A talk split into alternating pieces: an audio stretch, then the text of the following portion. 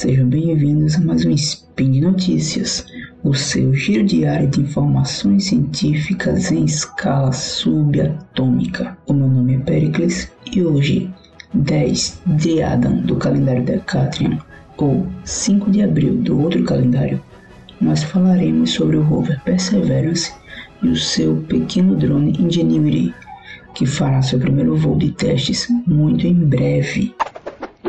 Speed Notícias.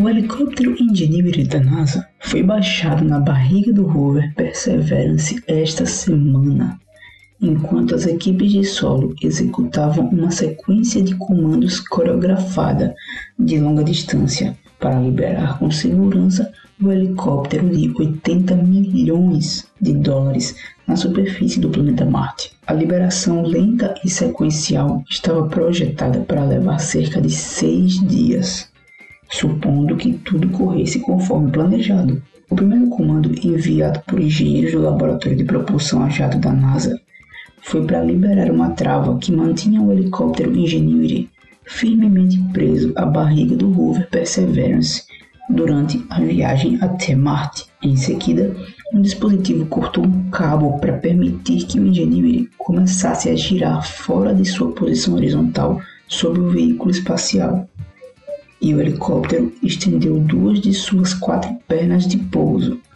Fotos da câmera do braço robótico do rover no domingo mostraram o helicóptero inclinado em um ângulo abaixo da barriga da nave, como esperado.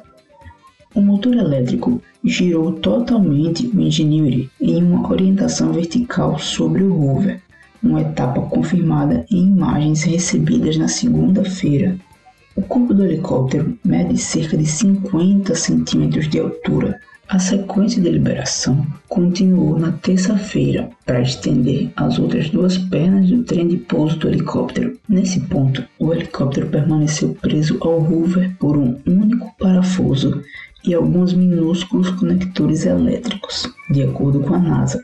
No dia anterior ao lançamento do helicóptero pelo Perseverance, a equipe do Ingenuity do JPL carregará totalmente as seis células da bateria do helicóptero usando eletricidade da fonte de plutônio do veículo espacial. Em seguida, o rover cortará sua conexão com o helicóptero para cair cerca de 13 centímetros na superfície marciana.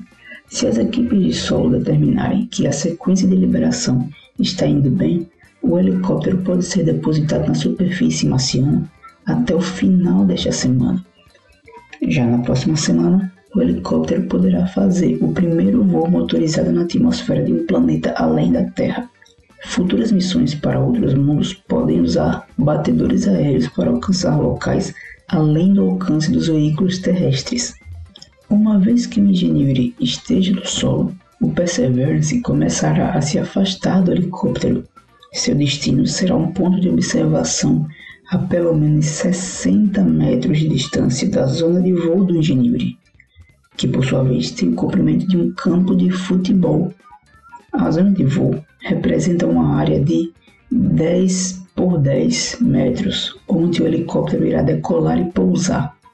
O helicóptero Ingenuity é uma demonstração de tecnologia e os voos de testes autônomos virão com riscos, e a NASA quer garantir que o rover Perseverance esteja a uma distância segura do helicóptero quando ele decolar.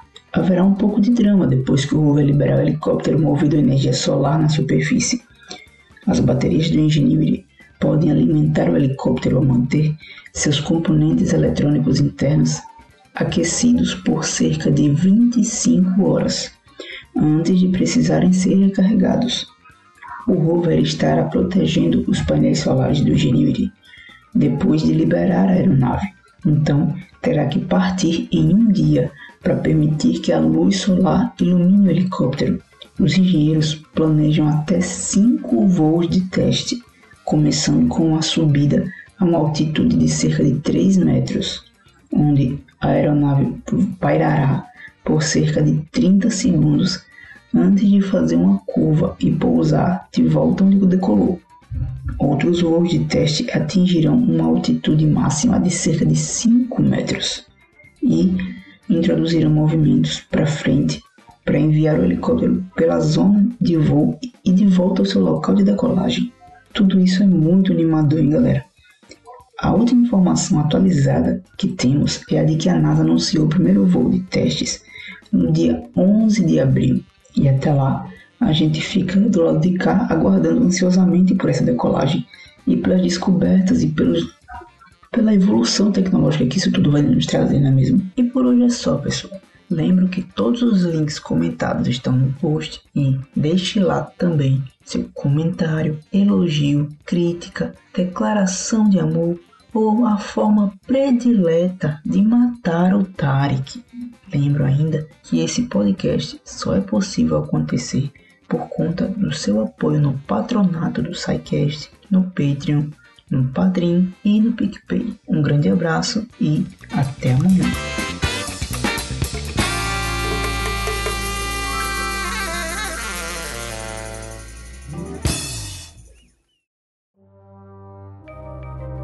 Este programa foi produzido por Mentes Deviantes.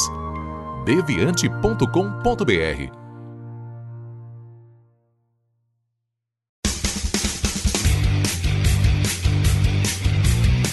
Cortes, edição de podcast.